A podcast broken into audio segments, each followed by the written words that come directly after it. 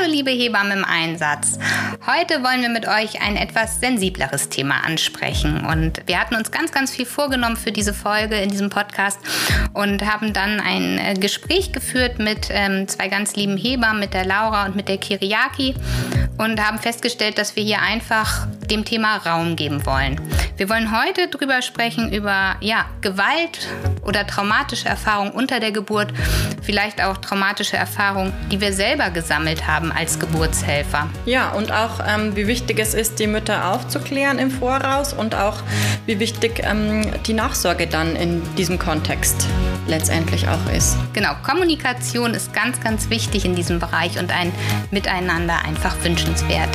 Wir freuen uns, dass du dabei bist, Hebamme im Einsatz und ja, viel Spaß.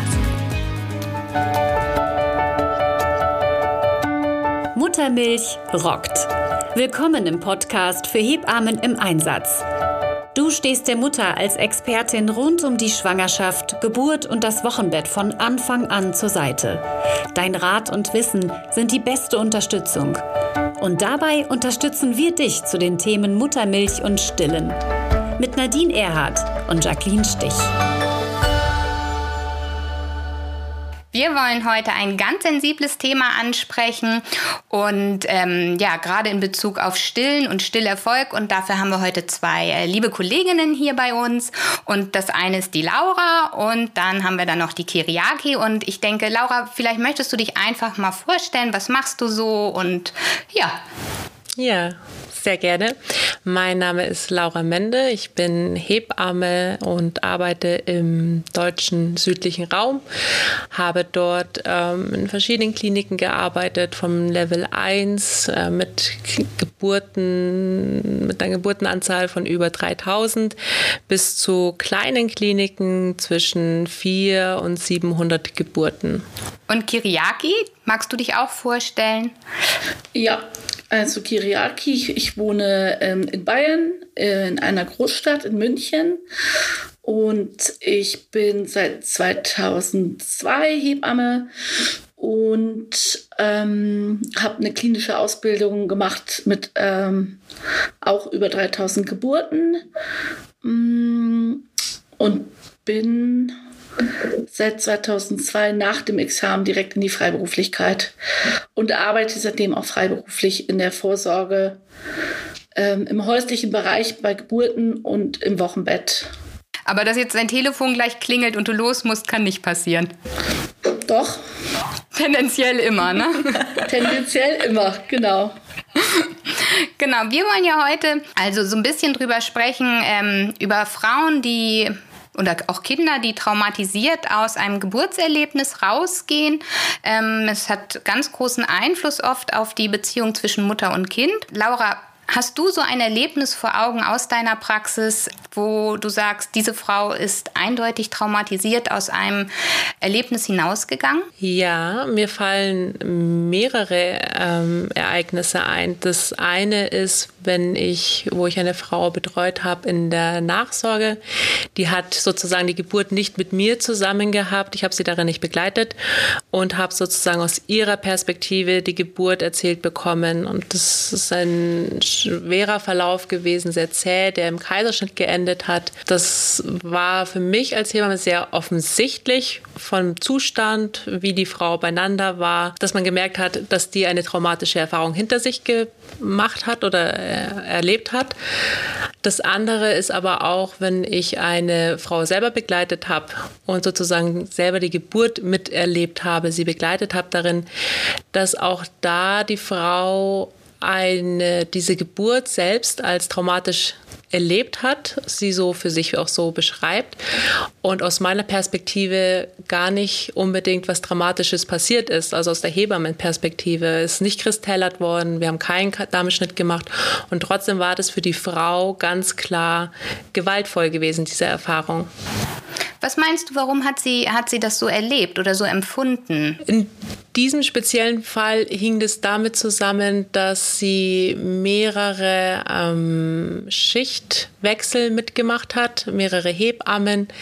Ähm, es war eine Einleitung vorausgegangen, dass, bis die Wehen überhaupt eingesetzt haben. Dann dieses typische, jeder sagt so ein bisschen was anderes, ähm, solange die Frau nicht wirklich Wehen hat, die muttermundswirksam sind, ist es auch noch nicht geburtsrelevant für den Kreissaal. Und genau da aber hätte diese Frau viel Betreuung gebraucht in dieser Latenzphase. Sie hat Wehen selber gespürt, die sie ähm, auch als schmerzhaft empfunden hat und ist genau in dieser Phase nicht gesehen worden.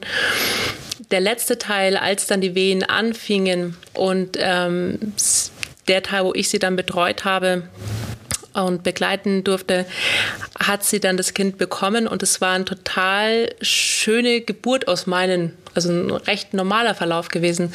Und hinterher im, im Wochenbettbesuch dann auf der Station äh, ging es aber total viel um diese ersten Stunden, die ich jetzt nicht immer so mitbekommen habe. Es war die Übergabe von der Kollegin gewesen. Es war jetzt nichts Besonderes, auch nicht, dass die Frau sich viel gemeldet hätte oder viel auf mich sich aufmerksam gemacht hat. Aber so im Nachhinein konnte man dann schon sehen, okay, die Frau hat in einer gewissen Phase der Geburt, ähm, die für sie wichtig gewesen wäre, dort begleitet zu werden, keine Unterstützung erfahren oder auch ein Abtun, ein nicht ernst genommen werden. Und ähm, ich glaube, dass es auch eine Form von Gewalt ist, die die Frauen so für sich unter der Geburt beschreiben. Das ist nicht immer was Körperliches mit großen Einschnitten, sondern es ist häufig ist es so diese psychische Komponente, die da eine ganz große Rolle spielt und auch den späteren Geburtsverlauf mit beeinflusst, wie die Frau weiterhin in die ähm, Muttermundseröffnung geht oder auch dann dann in der letzten Phase vom Mitschieben, wie viel da an Unterstützung erfolgt oder weniger erfolgt wurde. In der Vorbereitung auf den heutigen Podcast habe ich mich mal mit dem Thema eingehender beschäftigt und da ist mir eine Zahl extrem äh, aufgefallen und zwar findet man im Internet Daten dazu, dass ungefähr 40 Prozent der Geburten ähm, irgendein Trauma nach sich ziehen. Die Frauen, die ich oft habe in der Betreuung, die suchen sich ja speziell die 1 zu 1 Begleitung. Also die suchen sich ähm, ein anderes Umfeld für die Geburt. Das sind Frauen, die mhm. ja letztendlich äh, nicht bessere Frauen sind als die Frauen, die in die Klinik gehen, weil unterm Strich wollen die Frauen alle das Gleiche. Ähm, gesehen werden, betreut werden, geliebt werden, ähm, halt dieses rein emotionale, was häufig natürlich über Bindung geht, fällt ja in den Kliniken schon weg. Man weiß ja ganz wenig mhm. über die Frauen. Deshalb ist es immer, kann ich immer auch noch so ein bisschen sagen, es kommt darauf an, welches Feld du dir aussuchst.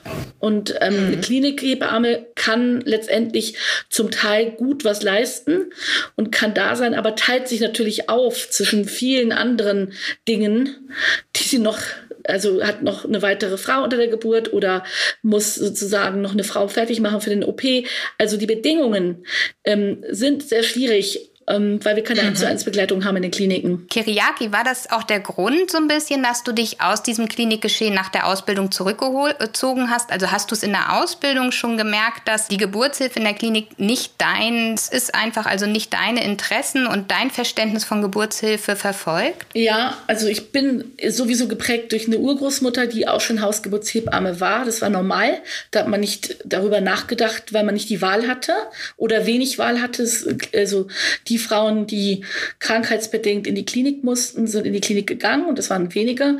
Der Rest ist wirklich daheim geblieben. Und für mich war die, diese klinische Ausbildung natürlich auch wichtig, aber ich war auch drei Jahre lang selber. Im ersten Ausbildungsjahr ist man noch sehr euphorisch, aber ab dem zweiten Ausbildungsjahr habe ich gemerkt, was ich auch für eine Traurigkeit manchmal in mir trage, wenn ich Frauen begleite oder wenn ich Familien begleite.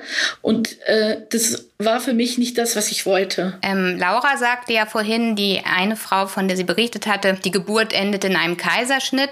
Wir beobachten relativ häufig, dass Frauen gerade nach ähm, sekundärer Sektio ähm, Probleme mit dem Stillen haben. Eine hohe Anzahl von diesen Frauen kommt nicht so in die Laktation, dass sie wirklich die sechs Monate voll stillt. Ganz viele geben frühzeitig auf. Ähm, Laura, siehst du da einen Punkt, wie wir die Frauen vielleicht ähm, besser abholen könnten, wenn sie in die Sektio müssen und sich das eigentlich alles ganz anders vorgestellt hatten? Nadine, meinst du jetzt die hinsichtlich des Themas Stillen, wo man, wie man die Frauen besser abholen kann? Ähm, einfach darüber, genau, wie man sie in diese Langzeitstillbeziehung besser führen kann und dieses Trauma, was sie erlebt haben im Kreissaal, besser verarbeiten lässt. Mhm. Ganz wichtig ist erstmal dieses Trauma zu erkennen und ähm, das als ein Trauma auch zu benennen.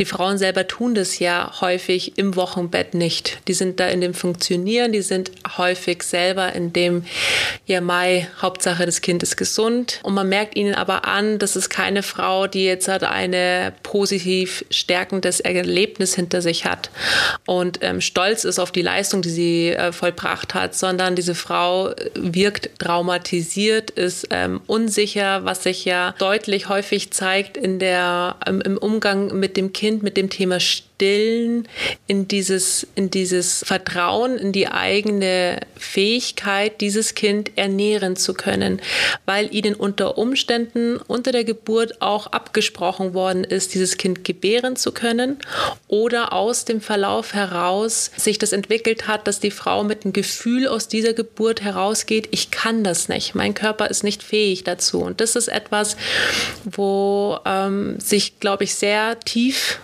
verankert in den Frauen als Gefühl, das aber nicht an der Oberfläche direkt so zu greifen ist, weil die Frau kommt nach Hause, die Wochenbetthebamme hat in der Regel, sage ich mal, die Geburt nicht begleitet, ist nicht dabei gewesen, kriegt natürlich nur aus dem Mutterpass die Informationen aus dem Erlebnis. Ähm, es fehlen aber ganz viele wesentliche Bestandteile, weil eine Sektio alleine ist kein Grund für ein Trauma. Wenn es eine Sektio ähm, war, wo die Frau mitgenommen worden ist in die Entscheidung hinein, dass für sie offensichtlich war, dass es wirklich nicht anders geht und man mit einem Gefühl der Erleichterung in diese Sektion reingehen kann, dass man froh ist, dass man die Möglichkeit hat, so sein Kind gesund auf die Welt zu bekommen, kann, geht diese Frau auch ganz anders in diese Stillbeziehung hinein. In dem anderen Fall, den ich geschildert habe, wenn das nicht so läuft, dann kommen die Frauen nach Hause. Häufig ist da ja dann schon, ähm, das Stillen funktioniert nicht so wirklich. Es wird noch zugefüttert, weil das Gewicht nicht erreicht ist. Und man ist so konzentriert auf dieses Funktionieren, auf dieses, das Kind überhaupt an den Busen zu bekommen oder erstmal so sich einen Rundumblick zu verschaffen, dass das sich immer mehr in die Länge zieht oder in die weite Zukunft gelegt wird, dieses Thema der, der Realisierung der Traumatisierung. Und dann ist auch nochmal die Frage, wie betreue ich die Frau? Habe ich viele Frauen als Hebamme? Betreue ich die Frauen so, dass ich sage, ich gehe die ersten sieben Tage hin und danach soll sie sich melden, wenn sie was braucht, oder die ersten 14 Tage? Oder lege ich ganz bewusst am Ende meiner Betreuungszeit nochmal ein Gespräch fest, äh, wo man über die Geburt spricht, selbst wenn ich nicht mit anwesend gewesen bin? Bin, aber dass die Frau die Möglichkeit nochmal bekommt, Raum zu bekommen, um dort nochmal äh, zu erzählen, wie für sie die Geburt war. Es ist natürlich auch immer was ganz anderes, wenn man selber die Geburt mit begleitet hat, weil dann kann man das auch nochmal anders sozusagen abgleichen oder nochmal erklären, warum welcher Schritt notwendig war. Ich habe den Eindruck, durch die Frauen, die sich bei mir zum Beispiel mit vier, sechs Monaten herum melden, die ich unter Umständen gar nicht in der Betreuung hatte, dass da nie so ein Gespräch über die Geburt stattgefunden hat und dass sich dann zu dem Zeitpunkt, wenn die Frau wirklich so etwas mehr gesettelt ist mit Kind im Alltag, dann erst sich herausstellt, so dieses, was sie eigentlich noch tatsächlich an Ballast aus der Geburt mit herausträgt und dann auch in diese, diese, diese Stillphasen, die auch anstrengend werden, wenn jetzt auch nicht mehr diese, diese Anbindung an die andere Nachsorgehebamme da ist, dass da eben die entscheidende Zeit ist von, kriegt die Frau dann nochmal die Kurve, bekommt sie nochmal einen Input und kann sich dieses Trauma auch anschauen, woran es gelegen hat, unter Umständen, dass die Geburt so schwer für sie war und kann sie auch Heilung erfahren, um dann weiter in diese Stillbeziehung zu gehen, weil genau dafür ist eigentlich das Wochenbett auch total gut, wenn man sich von vornherein bewusst ist, dass diese Frau diese Heilung braucht von der Geburt her. Da kann das Wochenbett vieles wieder gut machen, was unter der Geburt passiert ist. Aber das muss einem bewusst sein. Und das kann ich als Hebamme auch nicht leisten, wenn ich sage, ich bin 20 Minuten bei der Frau. Das muss einem auch bewusst sein, dass das Wirtschaftliche da total ähm, kollidiert mit dem, was die Frau tatsächlich braucht braucht und mit dem, wie wir Hebammen natürlich auch über die Runden kommen. Es gibt ja verschiedene Faktoren, die eine Mama während der Entbindung traumatisieren kann, können, also auf physischer Ebene oder eben auch die psychische Ebene. Da braucht es ja oft auch gar nicht so viel. Der flapsige Satz, jetzt reißen Sie sich mal zusammen, auf Bayerisch reicht ja oft schon mal, äh, um so ein Trauma auszulösen. Was sind denn die größten Faktoren, die zu so einer traumatisierten Geburt führen? Aus meiner Sicht ist es häufig ähm, die Kommunikation schon. Die ärztliche Ausbildung ist nicht ausgerichtet auf Kommunikation, genauso wenig die Hebammenausbildung. Mhm. Jetzt vielleicht mit der Akademisierung können wir die Hoffnung haben, dass das auch ein Teil der Ausbildung wird. Man muss daran arbeiten, das habe ich dann auch gemerkt, weil die deutsche Sprache natürlich auch, äh, wenn ich jetzt in, in Deutsch betreue, sehr hart ist. Man spricht dann schon von Blasensprung, ja. Das mhm. ist alles, man könnte auch sagen, Fruchtwasser geht ab. Man könnte das schon allein das ist für viele Frauen äh, schon wichtig. Und das ist erstmal die verbale Kommunikation, der Ausdruck, die Mimik, den wir auch den Frauen zugestehen, die gute Vorbegleitung, wo sich Frauen auch wirklich fallen lassen können, wenn es diese Möglichkeit gibt. Es müsste einfach viel mehr Hebammenkreissäle geben. Letztendlich, ähm, da sind wir natürlich auch äh, unterversorgt. Man könnte so viel auch verändern zum Guten, zum Positiven für also damit der Anfang sozusagen gut ist für die Familien. Dazu gehört einfach mhm. viel mehr. Kiriaki, ähm, wenn du begleitest die Frauen ja wahrscheinlich sehr früh schon in der Schwangerschaft, gehst du auch mit in den Kreißsaal, wenn jetzt aus irgendwelchen Gründen die Hausgeburt, die die Frau sich ja so gewünscht hat und die sie auch so geplant hat, nicht stattfinden kann? Also vor Corona war das ja immer möglich, dass wir die Frau nicht nur telefonisch abgeben am Telefon, dass wir der Kollegin eine Übergabe machen, schon zum Teil am Telefon, sondern wir sind schon mitgegangen, schon allein damit äh, auch sichtbar ist, dass wir bisher begleitet haben, dass wir nochmal die Frau auch in diese äh, Über also in diese Schwelle zur Geburt, was sie jetzt eigentlich, sie hatte was anderes vor, es ist anders gekommen und da unterstützen wir sie auch physisch und auch psychisch und bringen sie zu den Kolleginnen, das ist, weil das möchten die Frauen alle, das möchten die Paare alle, eine gute Kommunikation zwischen meiner Hebamme, meinem Gynäkologen und aber auch des ärztlichen Teams und der, des Hebammenteams vor Ort. Ja, und das gehört eigentlich für uns dazu. Jetzt zu Corona-Zeiten ist es wirklich sehr erschwert. Das heißt, wir müssen die Frau ja telefonisch abgeben, beziehungsweise vor der Kreissaaltür. Müssen wir noch eine kurze Übergabe machen. Und es, es gab auch Momente, wo ich natürlich unter der Geburt gemerkt habe, hier ist jetzt ein Geburtsverlauf, der am besten so ist, dass wir schon, wir brauchen medizinische Hilfe. Und es ist gut, wenn wir zu mehreren sind und es ist gut, weil es kann sein, dass die Geburt ganz ähm, anders beendet werden muss. Und dann bin ich eigentlich schon gern dabei gewesen, beziehungsweise je nach Kollegin, das kann ich jetzt auch nicht pauschal sagen, bin ich geblieben oder war dann halt in einem anderen Raum je nachdem. Und bereitest du die Frauen darauf auch aktiv vor, dass das passieren kann? Weil, wenn ich jetzt Laura frage zum Beispiel, wenn du so eine Frau bekommst, die eigentlich, also wenn die zu euch in den Kreißsaal kommen würde, sie ist, sie hatte etwas anderes geplant, ähm, das, was sie wollte. Ich aus meiner Erfahrung weiß, dass es oft sehr, sehr schwer war, an diese Frauen erstmal ranzukommen, wo ich mir gewünscht hätte irgendwie, dass da im Vorfeld vielleicht auch schon mal eine Interaktion mehr stattgefunden hätte. Laura, hast du das auch mal erlebt oder so empfunden, dass dieser Teil einfach vielleicht für diese Frau jetzt traumatisch wurde, weil es nicht das war, was sie wollte. Ich habe es mal bei einem Mann erlebt, der zu mir sagte, also bis eben war hier noch alles ganz fein. Sie kam aus einem Geburtshaus und sie war seit sechs Stunden bis auf Saum vollständig und es tat sich nichts. Und es war eine liebe Kollegin im Endeffekt von mir, die ich dann da entbunden habe. Für ihn war das sehr traumatisierend, was da im Kreissaal passierte.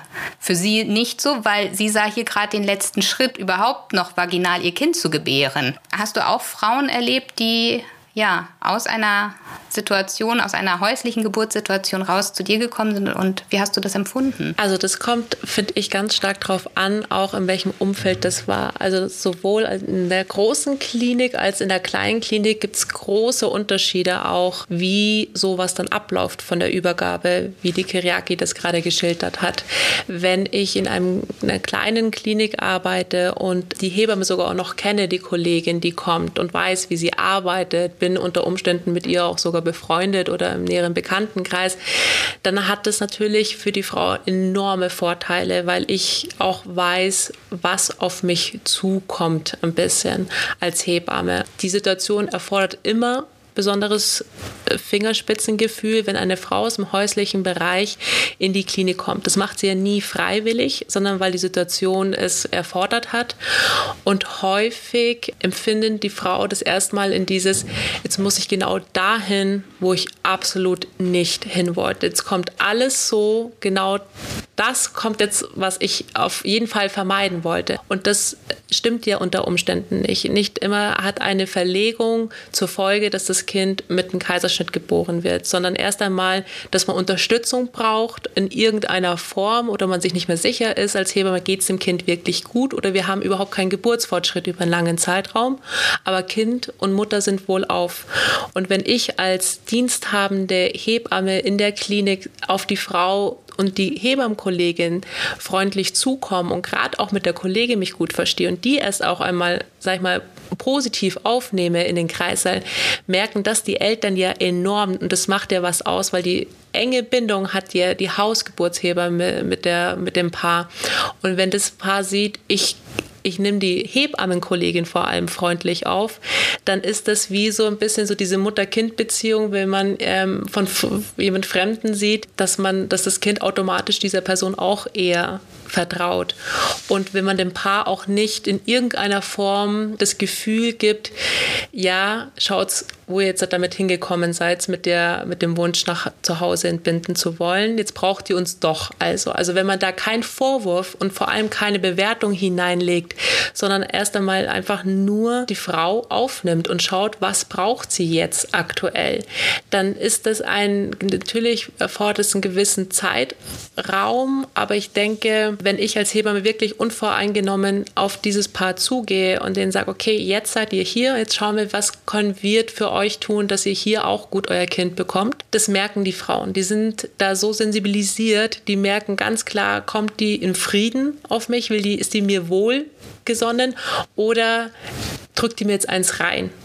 Und das macht, ähm, ist dann vielleicht sogar unabhängig von der Größe der Klinik, sondern das hat mit der inneren Einstellung der jeweiligen Hebamme auch zu tun, die diese Frau dann übernimmt. Jetzt ist es ja im klinischen Setting oftmals oder meistens so, dass ja noch ein Arzt dazu kommt, wenn die Frau entbunden wird oder wenn das Kind geboren wird, sagen wir so. Wir haben ja schon gehört, dass Ärzte in der Kommunikation nicht geschult sind. Die sind ja oft auch auf das Wesentliche konzentriert, also welche Parameter ähm, sind jetzt wichtig, wie geht es der Frau und weniger so auf das Seelische und diese Bindung. Erlebt ihr das häufiger, dass die Ärzte oder Ärztinnen da eher dann diejenigen sind, die dann ein Trauma bei der Frau auslösen oder ähm, ist es ganz egal? Es geht eigentlich den meisten schon um die Sache. Also es ist häufig mhm. so, ich erlebe jetzt wenig in den letzten Jahren, muss ich sagen, äh, hat sich ja die Kommunikation auch zwischen den außerklinischen Hebammen und den Kliniken sehr stark gebessert. Also man ist äh, gemeinsam auf dem Weg, die Familien gut zu begleiten. Ähm, und natürlich gibt es Ausnahmen, auch wie ich als Hebamme auftritte mit der Frau, ob ich da jetzt wirklich hinkomme als Gast oder so tue, als ob ich natürlich auch gescheitert bin mit der Frau. Das sind ja auch noch ganz wichtige Faktoren. Und ob ich selber als Hausgeburtshebamme gut abgeben kann. Und das, das wurde ich ja eben auch schon bereits gefragt. Ich bereite die, die Paare vor was sein kann. Also Worst Case. Ich gehe jetzt nicht nur immer davon aus, dass wir zu Hause bleiben äh, für die Geburt, nicht beim ersten Kind, nicht beim zweiten Kind, nicht beim dritten Kind. Die Wahrscheinlichkeit wird natürlich immer ähm, größer mit einer guten Vorbetreuung beim ersten Kind, dass die Frauen dann bei jedem weiteren Kind äh, spontan Geburten zu Hause haben können. Aber es ist nicht die Sicherheit. Kiriaki, hast du denn ähm, auch Frauen, die trotz der ähm, häuslichen Geburt und diesem sehr selbstbestimmten Gebären trotzdem es als traumatisch empfinden oder vielleicht auch Familien, die dieses Erlebnis als traumatisch empfunden haben? Ja, hatte ich auch bereits schon in der Betreuung. Das sind Frauen, die hatten schon eine Traumatisierung, zum Beispiel durch eine vorherige Geburt und haben eine Retraumatisierung erlebt, auch wenn ich schon gut vorgesprochen hatte mit den Paaren und gut vorgearbeitet hatte.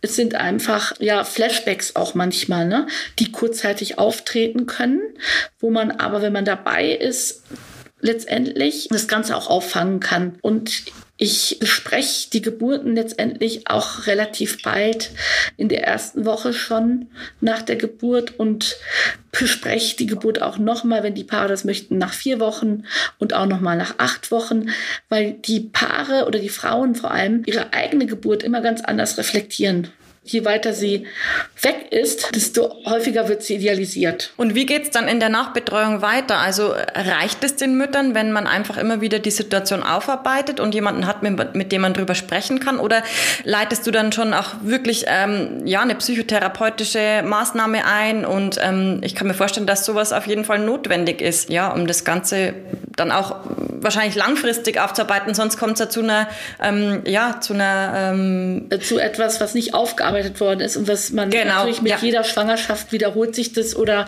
verändert genau. sich das vielleicht auch vielleicht auch leider ins Negative. Mhm. Dass Geburt und Schwangerschaft äh, und Wochenbettzeit nicht als was Positives erlebt wird. Ja, also es gibt eine Vernetzung, ähm, die ist erstmal niederschwellig manchmal. Wir müssen immer ganz stark unterscheiden, dass die Paare sich auch wirklich auch schon in dieser niederschwelligen Beratung. Es muss gar nicht unbedingt immer ähm, so eine fachbezogene Beratung sein wie Psychotherapeuten. Das können auch betroffene Frauen sein. Es könnte auch, ähm, es kann, es gibt zum Beispiel hier in München auch die Beratungsstelle für natürliche Geburt. Da arbeiten ja schon verschiedene Berufsgruppen. Da kann man gut weiterleiten. Äh, das ist eher niederschwellig. Da ist manchmal auch sich zu öffnen viel leichter für die meisten Paare oder für die meisten Frauen. Und wenn es dann wirklich was in die, was, sagen wir mal, in die Tiefe geht, dann entscheidet sich das ja auch, weil die meisten Paare, die wirklich dann solche Themen haben, das kann ja dann auch noch weitergehen, auch in die eigene Sexualität der Paare, die suchen sich äh, nicht unbedingt immer gleich Hilfe, aber auch ganz häufig sind wir als Hebammen auch sozusagen die Niederschwelligen, die ähm, dann auch das Netzwerk mit sich bringen, dass wir das schon auch abgeben können. Ja, Jackie, ich wollte noch mal zu der Frage eben mit den, leitet man dann immer gleich therapeutische, oder nicht immer, aber leitet man da durchaus therapeutische Wege ein. Mein Eindruck ist jetzt aus dem klinischen Setting, das nochmal ganz anderes ist als die Frauen, die ich in der hauslichen Geburtshilfe begleitet habe. Wenn man nachträglich das, was die Frauen eben nicht gewohnt sind, da eine Ansprechpartnerin zu haben, auch die Hebamme nochmal zu sehen, mit der man geboren hat, denen das anbietet und den Raum dafür öffnet und sie fragt, wie es denn für sie jetzt nach den zwei Tagen, wie sie jetzt rückblickend eigentlich für die, auf die Geburt jetzt da zurückschaut, wo sie sich selber vielleicht noch nicht so viel Fragen stellt. Oder manchmal gibt es ja auch Geburten, wo ich als Hebamme der Meinung bin, das muss sehr traumatisierend jetzt für die Frau gewesen sein. Und die Frau selber ist hinterher einfach gut drauf und man sieht sie und wundert sich, wie sie das weggesteckt hat, wenn man sich denkt, also ich bin jetzt davon als Hebamme fast mehr traumatisiert als sie, die das durchgemacht hat. Aber der entscheidende Punkt, und das ist das Interessante, Interessante, was man immer wieder feststellt, ist, wie ist die Frau dort mitgenommen worden in der Geburt. Ähm, da kann kristellert worden sein, da kann es auch zu einer Sauglocke oder zu einem raschen Kaiserschnitt gekommen sein, wo Stress und Hektik ausgebrochen ist. Aber die Frauen, wenn sie darin mitgenommen worden sind, in der Form, dass sie aufgeklärt worden sind, ähm, dass man ihnen gesagt hat, jetzt sind die Herzchen so und so, jetzt machen wir das, jetzt machen wir das oder das wäre jetzt der nächste Schritt, wenn das nicht folgt und ihnen in der ganzen Art und Weise Weise auch nicht nur freundlich ist fast zu wenig ausgedrückt, aber empathisch da mitgehen, wenn die merken, wenn da auch eine gewisse Beziehung aufgebaut wird. Das ist natürlich diese ganz andere Herausforderung, als wenn ich die Frau schon durch die Vorsorge und durch die Begleitung in der Schwangerschaft kenne, aber auch unter der Geburt, wenn ich Zeit für diese Frau habe, was natürlich ein ganz großes politisches Thema hier in Deutschland ist, weil wir das meistens nicht haben. Umso größer die Klinik, umso weniger die Wahrscheinlichkeit, dass ich diese Frau gut betreuen kann, eins zu eins. Und trotzdem ist das in der Klinik schon auch möglich umso kleiner ist meine Erfahrung, umso kleiner die Klinik, umso wahrscheinlicher. Und auch da bei den Geburten, die dann nicht rund laufen, ähm, dass die Frauen hinterher sehr zufrieden rausgehen, trotz eines Kaiserschnittes oder trotz einer Sauglockenentbindung oder trotz auch Kristellerhilfe, weil sie für sich in dem Moment gesehen haben, das muss jetzt tatsächlich sein und die helfen mir, dieses Kind zu bekommen und nicht sie prügeln dieses Kind raus. Das ist ja das, wenn wenn Frauen erzählen, da hat sich jemand auf meinen Bauch geworfen, ohne zu sagen, um was es geht. Unabhängig davon, wie professionell die dann ausgeführt worden ist, diese Kristallerhilfe, aber dass der Frau mitgeteilt worden ist, dass wir das jetzt machen, dass und wie und dass sie auch die Möglichkeit hat zu sagen, wenn es jetzt nicht aushaltbar ist, muss sie das sagen. Ähm, wenn man hinterher direkt das anspricht, dann ist es schon auch immer wieder schön zu sehen, dass die Frauen das wahrnehmen und sich bedanken, dass man nochmal mit ihnen darüber gesprochen hat. Auch selbst wenn ich den Frauen anbiete bei den Geburten, wo ich das Gefühl habe, boah, das war jetzt echt starker Tobak, den die Frau da durchlebt hat, dass wenn sie in Zukunft oder in auch einigen Wochen oder Monaten nochmal das Bedürfnis hat, über die Geburt zu sprechen, dass sie nochmal auf mich zukommen kann, dass wir das nochmal durchgehen, habe ich das sehr, sehr selten erlebt. Aber ich hatte den, oft den Eindruck, oder einer hat es auch selber so ausgesprochen, das hat ihr jetzt schon total gut getan, dass gesehen worden ist, dass das schwierig für sie war. Das ist auch ein springender Punkt, dass die Frauen sehen, für uns Hebammen oder fürs Fachpersonal ist es nicht auch jetzt ähm, normal, dass eine Frau sowas so durchmacht, sondern dass man ihr das zugesteht, dass das auch jetzt wirklich heftig für sie war. Egal wie wir das sehen oder auch nicht direkt in das Erklären oder in diese Rechtfertigung reingehen, warum welche Maßnahme notwendig war, sondern das einfach erst einmal auch so annehmen ohne Bewertung, dass diese Frau dieses Trauma erlebt hat. Das glaube ich ist wirklich ein wichtiger Punkt. Ich habe nämlich auch diese ganzen Punkte mir angeguckt und dachte mir, also wenn ich jetzt auf die Stichwörter gucke, dann habe ich auch eine traumatische Geburt hinter mir. Ähm, aber so rückblickend, also die äh, Information und die Empathie war einfach da, um es nicht als solches erlebt zu haben. Aber wie ist es denn dann in deiner Nachsorge? Du hast ja schon gesagt, das zeitliche Setting ist ja ganz, ganz, ganz kurz und du hast ja gar nicht eigentlich so die wirkliche Zeit mit der Mama, das so oft aufzuarbeiten und zu besprechen.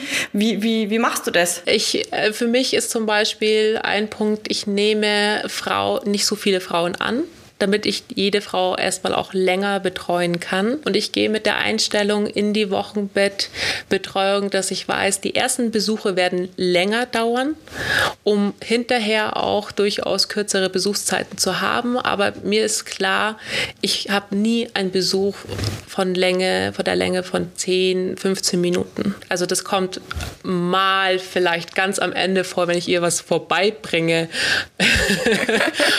oder so nochmal. Aber im Endeffekt am Anfang ist erst einmal, je nachdem, ob es das erste oder zweite Kind ist, ist erstmal dieses Ankommen und denen eigentlich das Gefühl vermitteln von, hey, ihr müsst jetzt erstmal gar nichts. Also erstmals nur ankommen, ins Bett, Telefon aus und heute und wir schauen uns wirklich jetzt die und die Themen an. Häufig, meistens ist es ja das Thema Stillen, dass das Kind, wenn das Kind an den Busen selber geht oder die Frau gut selber anlegen kann, ist ja schon wahnsinnig viel gewonnen. Häufig sind ja die Eltern, die sich sehr unter Druck setzen, was man alles richtig machen muss. Und wenn du diesen Druck rausnimmst und sagst, ihr müsst jetzt erstmal gar nichts, dann kriegst du sehr schnell auch viele kleine Probleme, die sich auflösen, wenn die Leute nicht mehr danach schauen, was sie alles oder nicht mehr schauen, was sie alles machen müssen, sondern sich wirklich auf sich konzentrieren können. Und solange das Stillen nicht funktioniert, ist da immer eine angespannte Atmosphäre, vor allem wenn die Frau wirklich einen Stillwunsch hat. Und wenn sie aber dann mal sieht, sie kann das Kind anlegen und du der Frau äh, das so auch kommunizieren kannst, dass es nicht mit dir als Hebamme, als Zauberfrau zu tun hat, dass das, du jetzt dieses Kind zum Trinken gebracht hast, sondern ihr klar machst, dass sie sich jetzt, weil sie sich so entspannen konnte, weil du da warst und sie wusste, sie kriegt Unterstützung beim Anlegen und hat es dann trotzdem selber geschafft, dann ist es ja dieser typische Ausspruch, ja, das ist jetzt der Vorführeffekt, das geht jetzt nur, weil du jetzt da bist. Und den aber klar zu machen, ja, aber das ist, weil du du hast es trotzdem selber geschafft. Je nachdem, es gibt ja auch dieses ähm, Rebirthing, wo nach traumatischen Geburten, wenn die Frauen über oder die Kinder überhaupt nicht an den Busen gehen, das ist natürlich ein enormer Zeitaufwand für mich als Hebamme. Das bereitet man dann auch vor, dann schiebt man vielleicht dann noch mal eher ein Wochenbett noch mal dazwischen, wenn man vielleicht eigentlich einen Tag Pause machen wollte. Aber aus der Erfahrung heraus lohnt sich dieser Aufwand, um möglichst effektiv und schnell schnell ein Problem zu lösen. Das, dem muss man sich am Anfang ähm, mehr Zeit widmen, um dann hinten heraus weniger Zeit in der häuslichen Betreuung zu brauchen. Das haben wir jetzt schon ganz oft gesagt, dass äh, Interventionen, die eigentlich Zeitersparnis ähm, suggerieren, im Nachhinein mhm. eigentlich immer viel mehr Arbeit mhm. machen, als mhm. wenn man es genau, Kiriaki. Das erleben wir natürlich immer gerne, wenn wir so den Vergleich haben. Ich hatte jetzt gerade ähm, sechs Wochen eine Hebammenstudentin, die bei mir ähm, mitgelaufen ist. Und wir hatten einige sehr gute Geburten, auch zu Hause. Mhm eigentlich in der Zeit auch keine Verlegungen. Äh, es war sehr interessant, weil sie dann auch das vergleichen konnte äh, wegen den Wochenbettbesuchen, die wir dann auch gemeinsam hatten und den vielen Stillthemen, die ja doch auch schon früh anfangen in den Kliniken. Durch die verschiedene Kommunikation, durch die verschiedenen Sichtweisen sind es Hebammen, die beraten, sind es äh, Kinderkrankenschwester, wie gut sind die geschult auch und wie individuell, weil Stillen ist so individuell wie Geburt, hat auch, auch kulturellen Hintergrund. Also das können wir auch häufig nicht sehen. Ähm, das sind natürlich die Frauen hier im Westen, die eigentlich sehr gesteuert sind von ihrer Neokortex oder wir sagen, je intellektueller, desto schwieriger die Geburt, desto schwieriger aber auch das Stillen. sich das auf das Einlassen des Kindes. Ähm, da haben wir schon so unsere Themen und können das dann ganz gut vergleichen und sehen, ah, das ist wunderbar, wenn die Frau doch relativ geschmeidig und gut durch die Geburt gegangen ist, nach einer guten, kraftvollen Geburt, egal wo sie stattgefunden hat, haben wir weniger Stillthemen. Und das häusliche Wochenbett, was natürlich auch gut vorbereitet werden muss, weil gerade beim ersten Kind wissen die Eltern ja nicht so richtig, was auf sie zukommt. Wenn sie natürlich gut vorbereitet sind, ist es anders durch eine gute Hebammenbegleitung oder auch durch ein gutes Netzwerk, was gut vorbereitet. Da erleben wir schon immer ganz viele bunte Sachen. Ne? Und die Frauen finden auch häufig auch Lösungen, wo wir, wo ich manchmal auch als Hebamme denke, Mensch, das ist ja echt wunderbar. Sie sind schon auch ein Wunderwerk. Also Frauen, Babys, Väter sind ein Wunderwerk, die man wirklich gut unterstützen kann und sollte. Oh, das hast du aber schön gesagt. Äh, Laura, kannst du dich noch an einen ähm, ganz speziellen Fall erinnern, wo du sagst, sowas darf überhaupt nicht passieren, sowas darf sich nicht wiederholen und sowas erwarte ich auch nicht von Fachpersonal, das eigentlich geschult ist für das ganze Themenfeld Geburt. Und ähm, kannst du dich da an irgendeine Situation erinnern, wo du uns kurz einen Einblick ähm, geben kannst? Ähm, leider fallen mir so viele ein, dass ich, das ist auch nicht gut. dass ich mir immer wieder denke, das darf eigentlich nicht sein. Aber ich glaube, das, was sich immer wieder wiederholt und was einfach echt nicht sein darf, ist, dass man zu Beginn, wenn eine Frau kommt, gerne sich ja manchmal auf seine eigenen Hebammenfähigkeiten dann bezieht und meint schon zu wissen, wie Frau, wie weit die Frau unter der Geburt tatsächlich ist und sich dann denkt, ja gut, die schicke ich eigentlich gleich jetzt nochmal nach Hause quasi, weil das ist, das kann noch nichts gescheit sein. Und da enorm aufzupassen, da keine Bewertung reinzulegen in dem Umgang mit der Frau. Was manchmal auch echt nicht einfach ist, weil vielleicht gerade echt viel los ist, weil die Nacht jetzt auch schon fast rum ist und jetzt kommt sie noch kurz vor der Übergabe und jetzt muss ich die irgendwie trotzdem noch anschauen, damit ich weiß, äh, wie ich die einzuordnen habe. Und man ja da auch immer wieder überrascht wird, dass äh, manche Frauen dann sehr weit unter der Geburt sind und manche auch noch nicht. Aber ich glaube, das, was ankommt bei der Frau, ist trotzdem diese enorme Bewertung von uns Hebammen auch, die sie meistens dann doch zuerst noch vor dem Arzt sehen, wie wir die Frau willkommen heißen. Und man ja auch erlebt, dass man Muttermundbefunde tastet, die jetzt noch nicht vielversprechend sind und trotzdem, wie schnell sich sowas ändern kann in kürzester Zeit. Das glaube ich schon, dass da viel mit reinspielt, wie die Frau sich dann in dem Moment auch dort angenommen fühlt, ob sie da auch auf tatsächlich körperliche Art und Weise loslassen kann und das enorm dann auch zügig gehen kann vom Geburtsverlauf. Auch wenn es sich darum geht, dass die Frau schnell gebären muss, aber einfach in die Geburt reinkommen kann.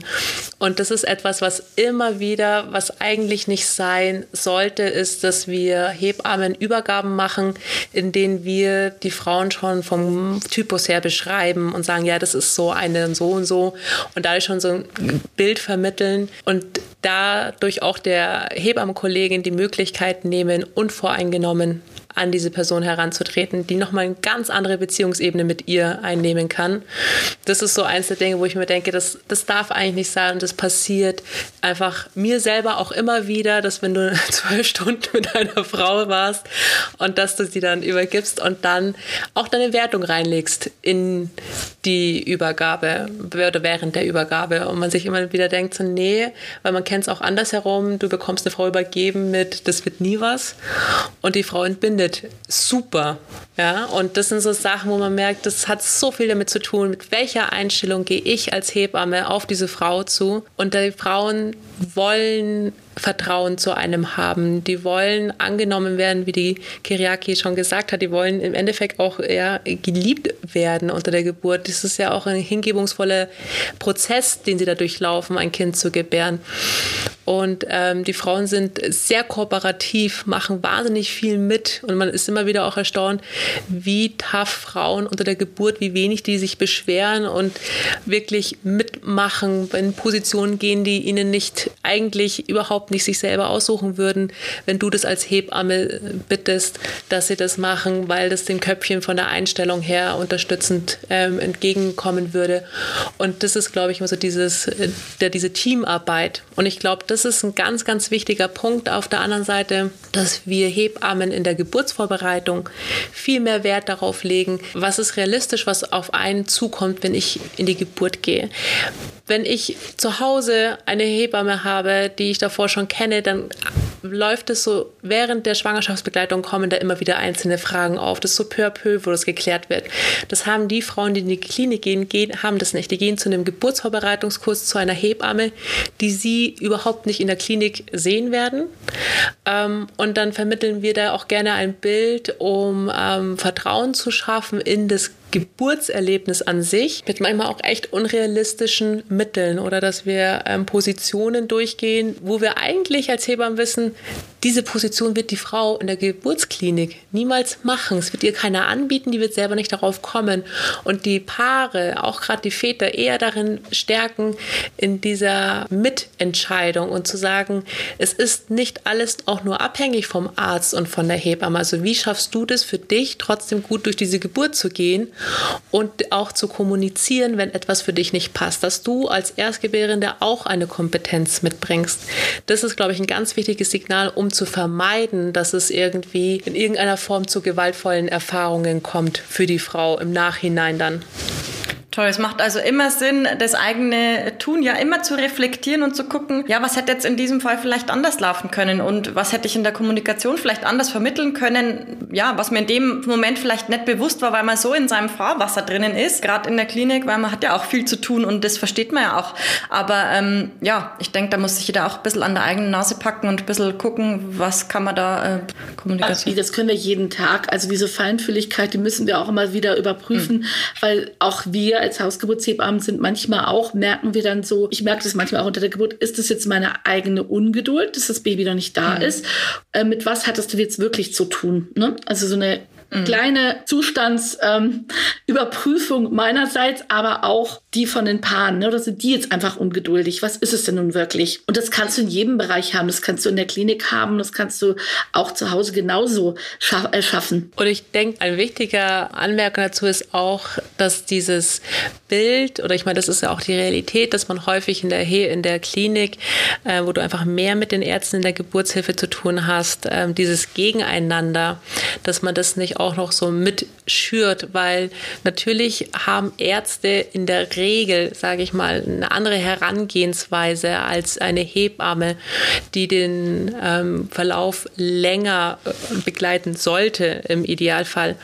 Und trotzdem ist das aber auch eine Teamarbeit. Und wenn ich als Hebamme in der Klinik arbeite, das habe ich gesehen, ich habe eine Zeit lang Hausgeburten, ich habe im Geburtshaus gearbeitet, konnte sehr frei entscheiden als Hebamme, wie lange ich was aussitze, aber es ist auch meine Verantwortung, die ich damit reinbringe und mein Name sozusagen. Und wenn ich in der Klinik bin, dann mm, darf ich mir diese Verantwortung auch teilen. Das muss man auch nicht immer als ein Muss und als was Negatives sehen, dass ich als Hebamme nicht alleine entscheiden darf und kann, sondern das ist auch ein Privileg, dass ich die Möglichkeit habe, schnell Unterstützung zu bekommen, schnell einen OP nebenan zu haben, eine Nummer zu wählen. Ich habe ein Anästhesie-Team im Raum stehen.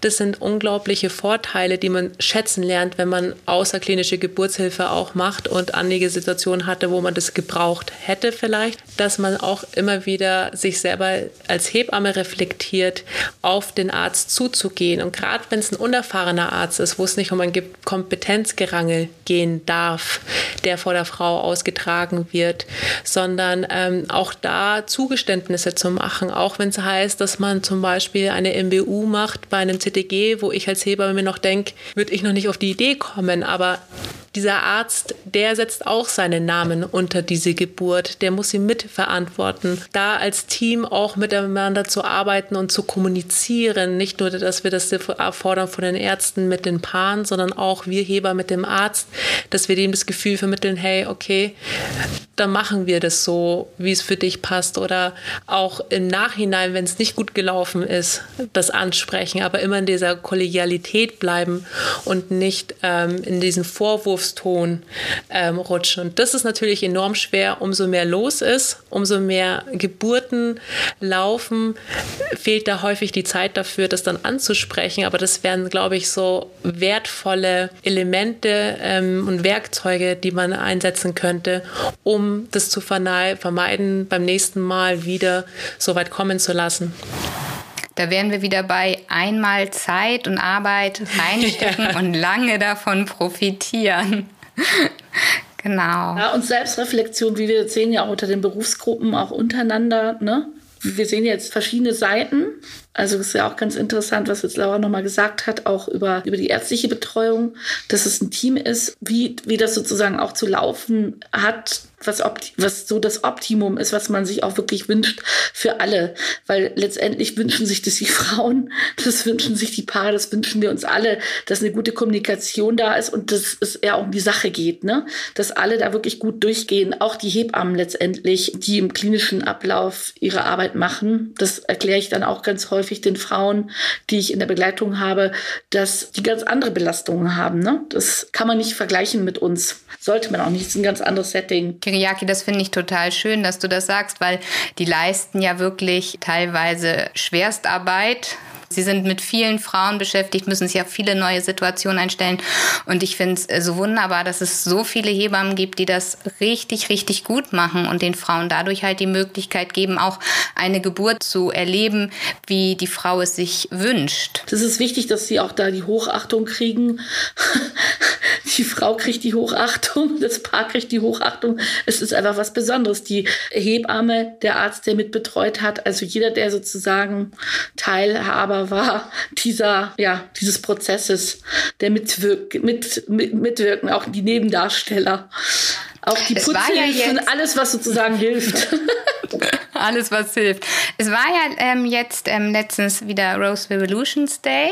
Habt ihr vielleicht selber mal gedacht, Mensch, da, wenn die Frau mit einer Rose vor der Tür stehen würde, da würde ich mich nicht wundern. Oder habt ihr vielleicht auch Kolleginnen äh, gehabt, die damit konfrontiert wurden und ähm, vielleicht, wie sie da auch mit umgegangen sind oder wie ihr damit umgegangen wärt? Ich habe von einer Frau zu der ich auch eine enge Bindung habe durch die Jahre, die jetzt äh, mit verschiedenen Schwangerschaften schon bei mir aufgetaucht ist, die ich schon ganz lange kenne, die wirklich auch, also das muss ich einfach positiv sagen, sich auch insgesamt sehr positiv entwickelt hat in ihrer familiären Situation, ähm, die zwei Kaiserschnitte hatte und es dann geschafft hat, nach zwei Kaiserschnitte zwei vaginale Geburten, darunter hat sie jetzt das letzte Kind zu Hause ähm, bekommen, die mich immer wieder gefragt hat und gesagt hat, für sie ist es so wichtig, diese zwei ersten Geburten, die für sie wirklich mh, hm, schwierig gelaufen sind, ja, man kann auch sagen, traumatisch gelaufen sind, dass sie da die Möglichkeit hat, das niederzuschreiben und auch eine Rose in der jeweiligen Geburtsklinik hinzulegen und sich da nochmal mit zu befassen, auch wenn es so wahnsinnig schmerzend ist für sie, dass sie das abgeben kann. Sie hat es ähm, einige Jahre gemacht, das fand ich ganz interessant, auch zwischen den Kindern hat sie es immer wieder gemacht.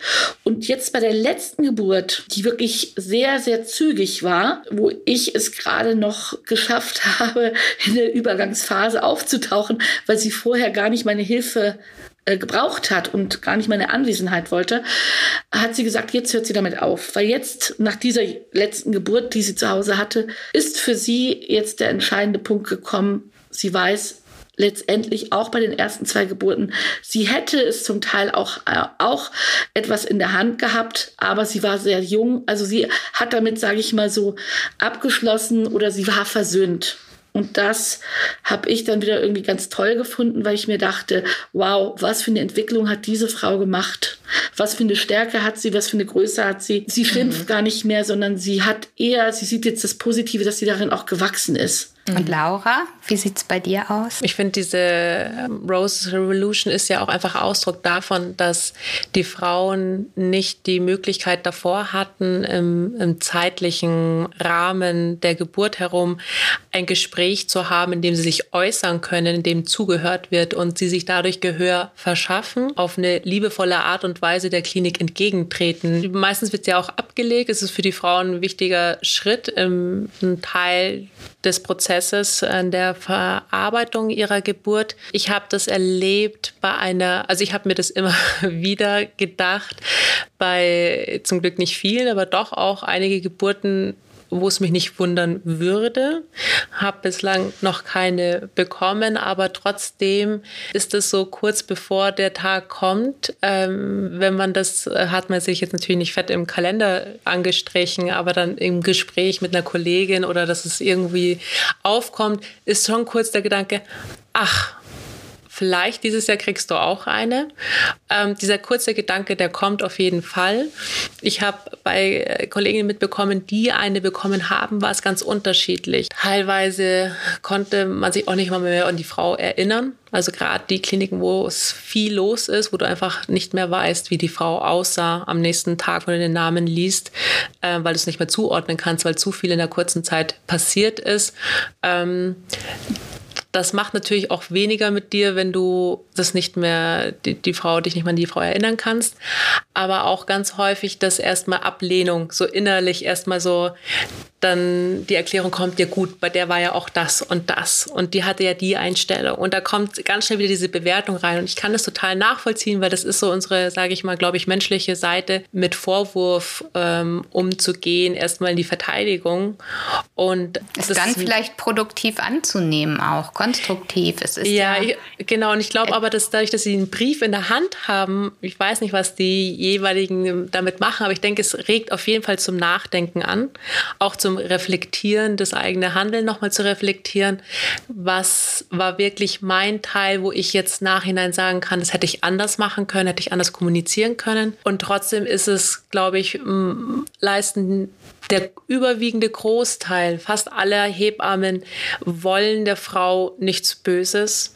Und gerade in der unachtsamen Kommunikation ist Verletzung entstanden. Ich glaube, dass es auch sehr frustrierend sein kann für viele Hebammen, wenn sie sich an sich total Mühe geben und ähm, viel Wert auf eine gute Qualität in ihrer Arbeit legen, dann so eine Rose zu bekommen, wenn sie als in Anführungsstrichen Belohnung, dass sie sich denken, da strengst du dich an, da tust du das, was du kannst und trotzdem hast du nicht, ähm, du kannst es nicht perfekt machen. Das gehört auch dazu äh, und braucht eine gesunde Wahrnehmung, auch sich selber zu reflektieren im Sinne, dass es auch in Ordnung so ist. Aber ich glaube, dass das schon bei einigen Kollegen viel zum Nachdenken anregt. Ich danke euch beiden total, ja. dass ihr ähm, heute mit uns darüber gesprochen habt. Und ich finde einfach das, was du jetzt gesagt hast, Laura, das schließt es irgendwie auch ab, so ein bisschen. Und ähm, ja, ich sage einfach mal Dankeschön, dass ihr da wart. Vielen Dank an euch.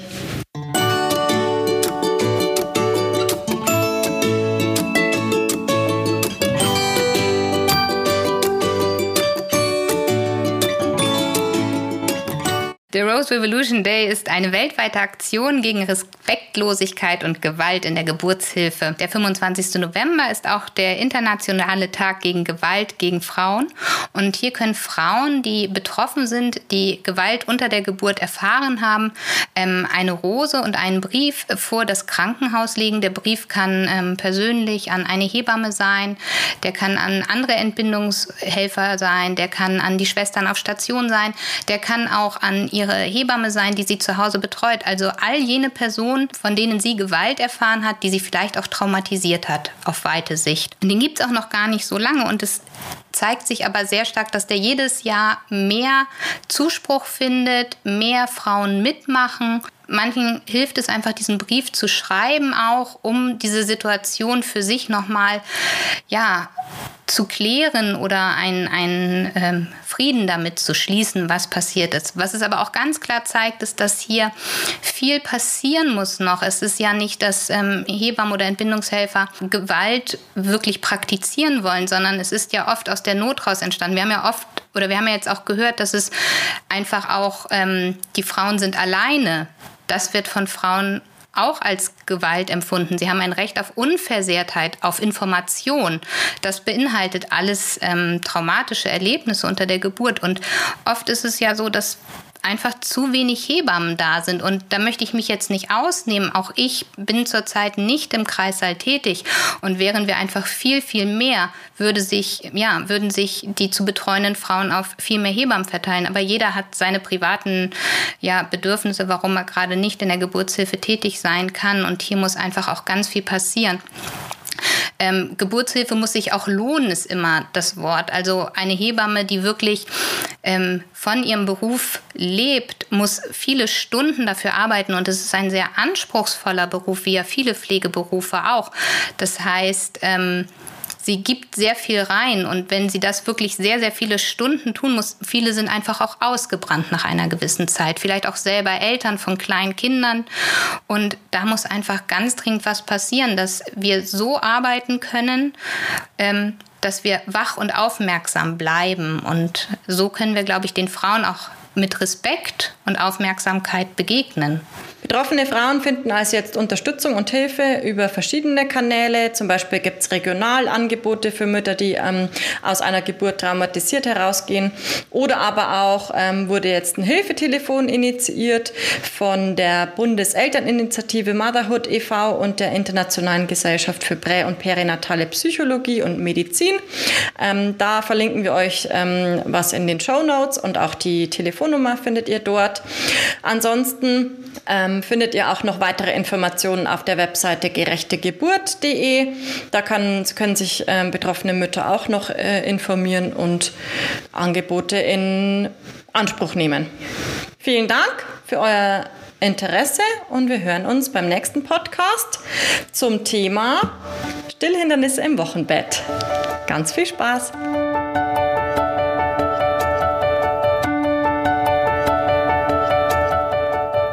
Gefällt dir unser Podcast?